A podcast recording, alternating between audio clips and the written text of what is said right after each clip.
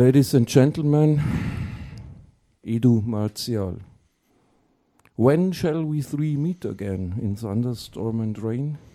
And when the hurly-burly is done, we shall meet again, sagen die drei Hexen bei Shakespeare. Im Macbeth, also in Thunderstorm and Rain, treffen wir uns wieder nach fünf Monaten. Ich begrüße den Manuel Naja, und die Alex. Martina. Servus. Vom ersten Shutdown in den zweiten, womit ich auch gleich das Zentralthema angesprochen habe.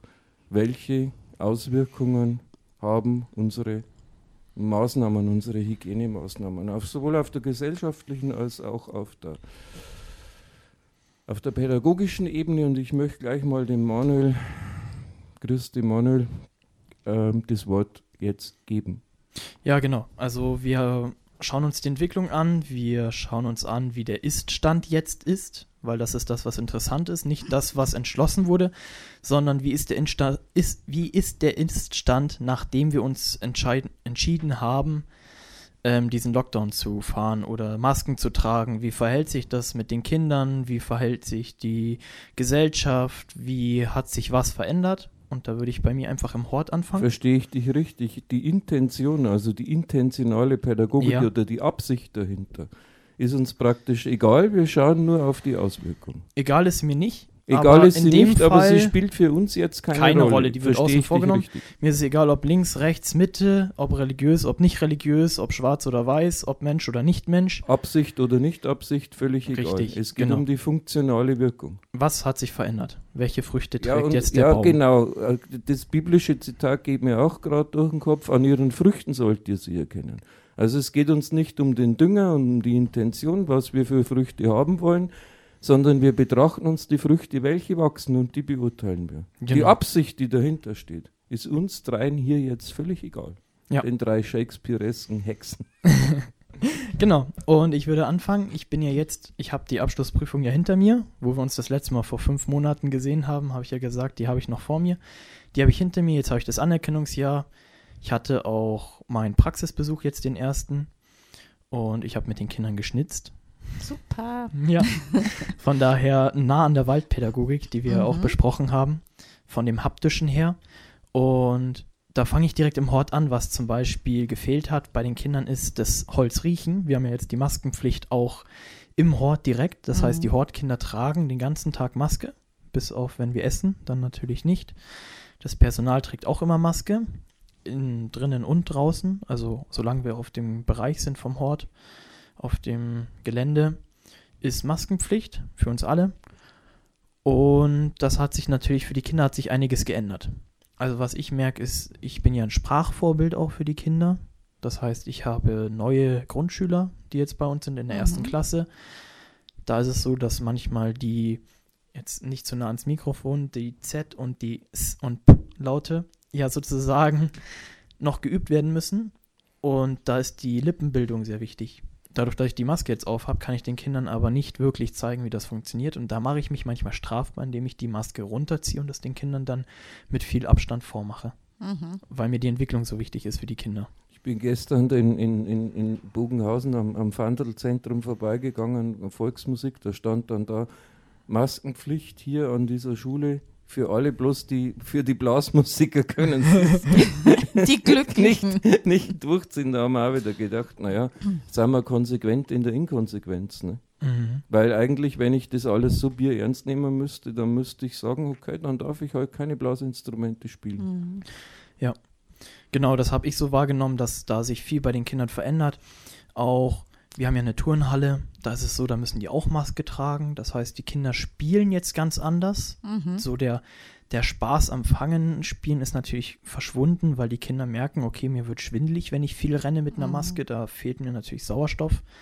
Das finde ich sehr schade, weil die Kinder ja selbstbestimmt eigentlich sich regulieren, was sie gerade brauchen in der Entwicklung. Und wenn jetzt eine Maske vorgibt, dass ich nicht mehr so viel laufen darf oder kann, das heißt ja nicht dürfen, also sie können es ja einfach wirklich nicht mehr, weil sie sonst umkippen, dann beobachte ich das sehr wohl. Mhm. dass das Naja, sich da wird ja die Bewegung, was ja für die kindliche Entwicklung ganz wichtig und förderlich ist, die wird ja quasi runtergefahren. Ja, genau. Also das beobachte ich, dann merke ich, dass zum Beispiel auch die Konzentration bei den Hausaufgaben nachlässt, dadurch, dass wir ja jetzt öfters Schulunterricht unterbrochen haben oder dass der Schulunterricht geändert wurde, ist es so, dass einfach die Entwicklung stagniert oder sich verzögert oder sich sogar verändert.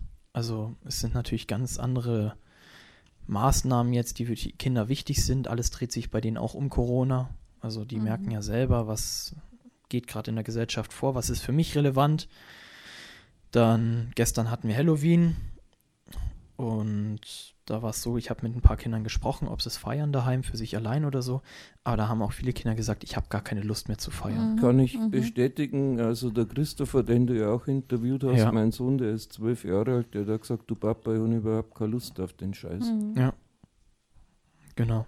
Also das bemerke ich schon, dass den Kindern gerade so eigentlich der Fokus fehlt für ihre Weil Entwicklung. Weil die im Chor auch, der singt ja in einem professionellen Chor, das Halloween-Fest auch kurzfristig gestrichen haben. Mhm. Ja.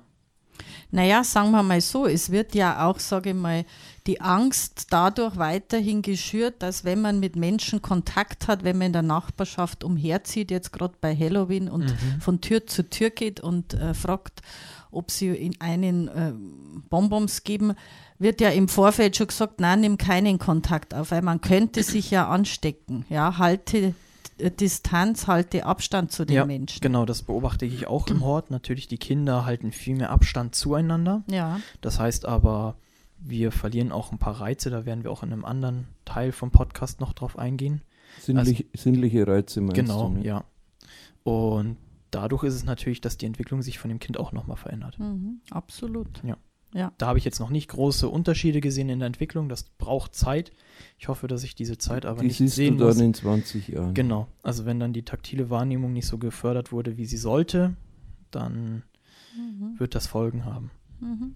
Und das ist das, was die Leute, was mir gerade so ganz hart in die Seele sticht, weil wenn du dich erinnerst, was ich immer gelehrt habe, ich habe immer auf den Lichtschalter gedrückt ja. Und habe gesagt, Leutchen, äh, so ist beim Elektrotechniker, wenn das Kabel jetzt einen Defekt hat, dann sieht er das gleich oder wenn die Birne kaputt ist. Ja. Aber bei uns in der Pädagogik, wenn ich einen pädagogischen Schalter drücke, kann es sein, dass das Licht erst nach 20 Jahren angeht. Mhm. Und ja. diesen Pfusch, den wir jetzt ins System der Leute einbauen, in der Psyche und der Kinder einbauen, da haben wir die Wirkungen nicht von heute auf morgen, sondern das sind Langzeitwirkungen. Und das ist das, wo die Politiker, wenn die das absichtlich machen, dass sie sagen, äh, jetzt für einen kurzfristigen Wahlerfolg blende ich dieses Wissen aus, das ich eigentlich haben könnte, wenn mich die Experten beraten, dann begehe ich ein Verbrechen.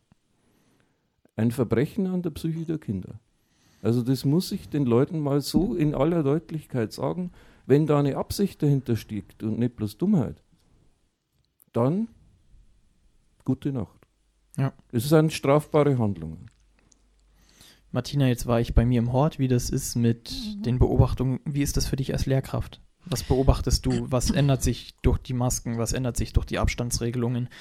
Ist eine andere Struktur im Unterricht? Ist der Lernprozess besser geworden? Ist er schlechter geworden? Ist er gleich geblieben? Oder also sagen wir mal so, meine Beobachtungen sind so, wie dieses Schuljahr losgegangen ist, habe ich ähm, Gott sei Dank drei Wochen Outdoor-Unterricht machen können und ich glaube, ja. die Studis waren mir da auch sehr dankbar. Die waren um jede Stunde froh, wo wir im Freien äh, unterrichtet haben.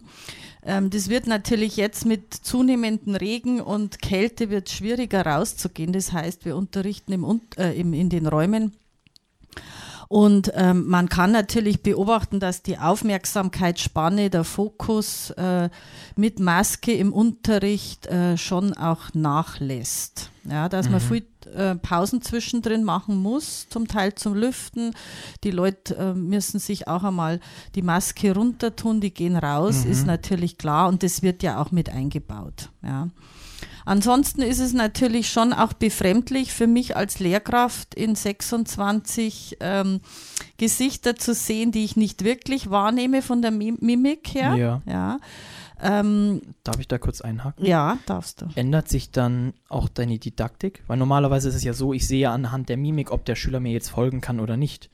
Musst, mhm. du, musst du jetzt mehr nachfragen, ob das so anerkannt wurde? Oder siehst du anhand nur der Augen und den Augenbrauen und dem Lidschatten, der vielleicht verwischt vom Schweiß der Maske, ähm, wie jetzt der Unterricht ähm, mitverstanden wird. Also sagen wir mal so, es ist natürlich ähm, für mich oft schwieriger, die Mensch, äh, die Leute aus der letzten Bank zu verstehen. Wenn die ja. im Unterricht sich beteiligen und was sagen, muss ich öfters nachfragen. Was haben sie gesagt? Sagen sie es nochmal lauter. Mhm.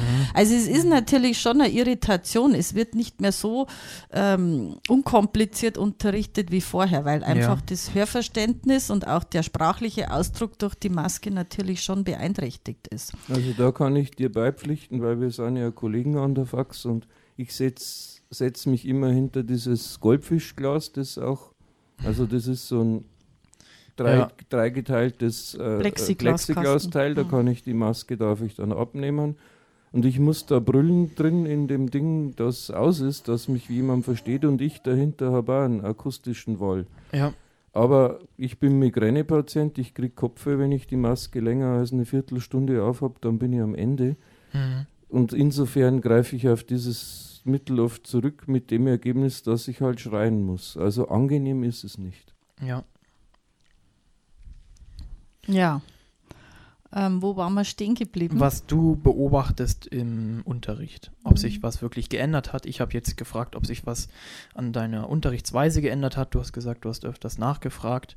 Dadurch, dass du sie akustisch weniger verstehst, dann war mhm. meine Frage ja mit Mimik und Gestik. Mhm ob sich da was geändert hat, ob die Leute jetzt zum Beispiel auch dafür dann mehr mit den Händen kommunizieren? Nein, gar nicht. Also ich empfinde es eher so, dass ähm, eine, größere, eine größere Starre ähm, ja. sich ausdrückt. Also dass die Leute sitzen, schauen, die Maske vor dem Mund haben, dass es eher also, unlebendiger also ist dieses für mich in Anführungsstrichen mundtot machen, dieses ja. Erschwernis, das überträgt sich auch als Generalisierung auf alle anderen Kommunikationsmittel. Würde ich schon sagen, ja. ja Ganz also, subtil. Und aus einem einfachen Grund, weil man muss den, also das eine ist das Schöne dran, weil die, die, die Studis wesentlich ruhiger sind, weil es keiner mehr was versteht. Mhm. Weil also aber auch dieses, die Energie fehlt, glaube ja, ich. Ja, die Energie fehlt und sie müssen ruhiger sein, weil ich sage immer, Leute, ich brülle gerade hier hinter meinem Goldfischglas. Wenn ihr nicht ruhig seid, versteht sie mich nicht und dann ist augenblicklich ruhig. Also die mhm. werden erfolgsamer. Das ist so ein, ein mhm. Sekundäreffekt, da wo ich schon wieder bösartigerweise sagen können, ist es vielleicht gewollt, dass man die Leute so runterfährt, dass sie gar keinen Widerstand mehr, mehr geben. Ne? Also da kann man sich wirklich mal Gedanken drüber machen. Also was ist, was ist jetzt hier die pädagogische Intention? Und, und wird das überhaupt in, ja, berücksichtigt? Auf jeden Fall den Effekt sehe ich ganz deutlich, die Leute werden ruhiger, gedämpfter. Mhm. Mhm. Ähm, angepasster, angepasster, starrer. starrer. Mhm. Ja. Das heißt aber, dass natürlich die Leute dann auch weniger mitentscheiden. Da Absolut. wären wir dann im Bereich der ja. Partizipation. Mhm. Und da würde ich jetzt, jetzt wo wir den Iststand eruiert haben, würde ich im zweiten Teil dann weitermachen mit, wie verhält sich jetzt die Partizipation in den Einrichtungen und auch generell in der Gesellschaft. Ja, dann machen wir hier einen Break. Ja. Und wir sehen uns dann beim nächsten Mal, wenn es wieder heißt. Ladies and Gentlemen, willkommen bei Edo Martial. Dankeschön fürs Zuhören.